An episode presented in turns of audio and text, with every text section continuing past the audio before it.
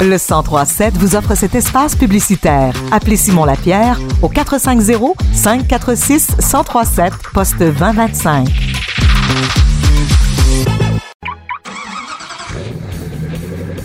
C'est l'heure de votre chronique automobile avec Marc et William Bouchard. Bon jeudi, bonjour Marc. Bonjour Audrey. On est en duo aujourd'hui. Tu reviens euh, à peine de la Californie, du salon de l'auto qu'il y avait là-bas. Ça, comment ça s'est passé? Comment tu vas?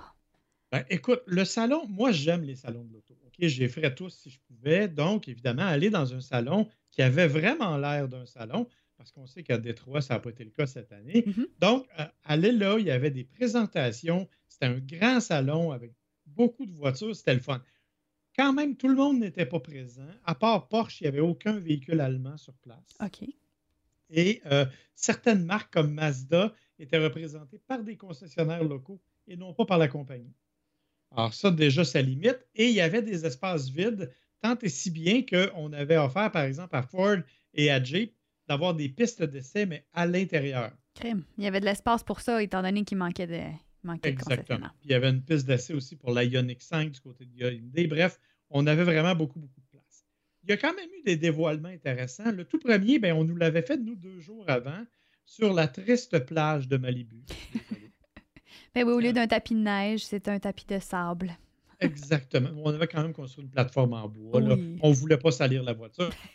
Alors, c'est un prototype. Ça s'appelle la X convertible de Genesis. C'est une voiture absolument magnifique. Elle ne sera pas produite en tant que telle, mais certains des éléments de design pourraient se retrouver dans la voiture.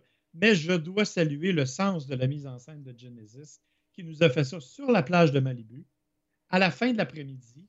Ce qui fait que les photos, ben, je vais t'en envoyer une tout à l'heure, euh, sont prises au moment où le soleil descend sur l'océan. Wow. Alors, c'est vraiment spectaculaire. Donc, évidemment, ça, c'était un des éléments.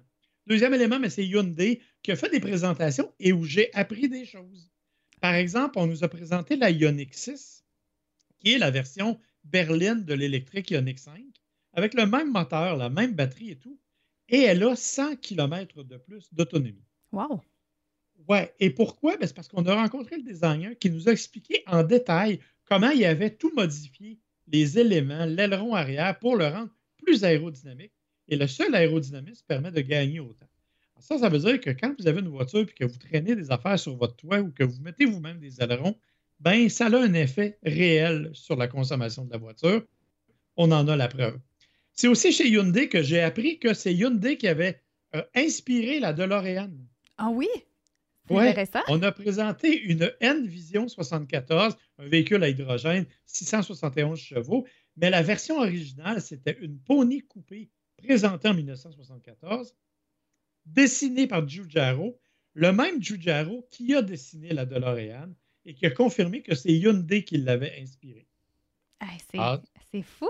On a tout Ah, appris mais- ça à Californie. C'est génial à prendre des faits automobiles comme ça. C'est c'est fou, Red. Alors, pour le reste, ben, écoute, il y a une nouvelle Subaru Impreza. On abandonne la berline, on abandonne la boîte manuelle. Euh, il y a une Porsche qui a été présentée, une Porsche hors route pour aller faire le Dakar, qui vaut la bagatelle de 250 000 Juste ça pour aller se promener dans la boîte quand même. C'est ça. Mais il y en aura juste 2500 de fait. Euh, il y a eu une nouvelle Kia Seltos qui a été présentée. Et surtout, la nouvelle Toyota Prius. Si tu iras voir des photos, elle est absolument magnifique. Elle est vraiment belle. On a augmenté la puissance. Bref, pas mal de nouveautés dans un salon. Honnêtement, je n'avais pas beaucoup d'espoir. C'était bien le fun. Et un dernier détail, on a présenté une, une- petite exposition de micro-voitures.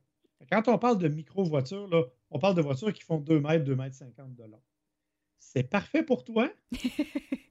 Moi, j'ai essayé de rentrer dedans, puis j'ai eu besoin d'aide pour sortir. Ah oui, oui, c'est- c'est c'est très petit, là. C'est vraiment. Oui, oui. C'est c'est- c'est l'équivalent de, de quoi? D'une d'une Smart ou c'est un petit peu plus gros?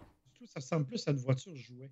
OK. En fait, littéralement, ce sont des toutes petites voitures qui ont été fabriquées dans les années 50. Il y en avait quelques-unes.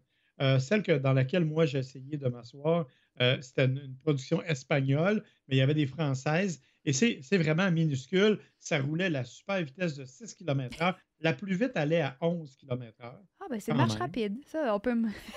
Oui, 11 km/h, ça commence à être vite. Euh, non, mais sérieusement, c'était vraiment tout petit. Il y en a une qui allait quand même vraiment plus vite. là. allait jusqu'à 70 km/h. Je ne suis pas sûr que j'aurais osé le faire dans une voiture comme celle-là. Alors, c'est vraiment, ça fait partie de ça. Il y avait toute une partie aussi de tuning. Donc, c'est vraiment un salon au, sens propre. On a retrouvé les anciens salons. J'étais bien content. Et ton, ton gros moment fort de ce salon-là, ça, serait quoi selon toi? Écoute, il y en a deux. D'abord, la, la, N-Vision 74 de Hyundai qui m'a vraiment pris par surprise. Euh, et l'autre, vraisemblablement, c'est le l'impact que Subaru a fait avec son dévoilement. Parce qu'il y avait un décor de parc national et ils ont fait sortir la voiture en simulant un orage avec de la vraie pluie. Wow. Alors, il y avait vraiment de l'eau sur le siège. Donc, on a retrouvé un peu l'éclat des lancements qu'on retrouvait auparavant, parce qu'on a déjà fait venir des, taureaux de des, troupeaux de chevaux, puis tout ce que tu veux. Euh, mais malheureusement, la voiture, elle n'avait pas tant de changements que ça. Mais le, le lancement, lui, valait vraiment le détour. Bon, ça, nous, ça va nous donner envie de faire de la route sous la pluie grâce à cette mise en scène-là. C'est parfait. Et le prochain salon que tu vas faire, c'est lequel? Ben, c'est probablement celui de Montréal en janvier, en fait. Euh, parce qu'il y aura Montréal janvier, il y aura Toronto, mais le problème, c'est qu'actuellement, beaucoup de manufacturiers ne veulent pas participer. Montréal, on sait qu'il y aura seulement un plancher cette année. Donc, on va voir, ça va être quoi l'avenir des salons. En tout cas, je m'en console, j'ai fait celui de Los Angeles et j'étais bien content.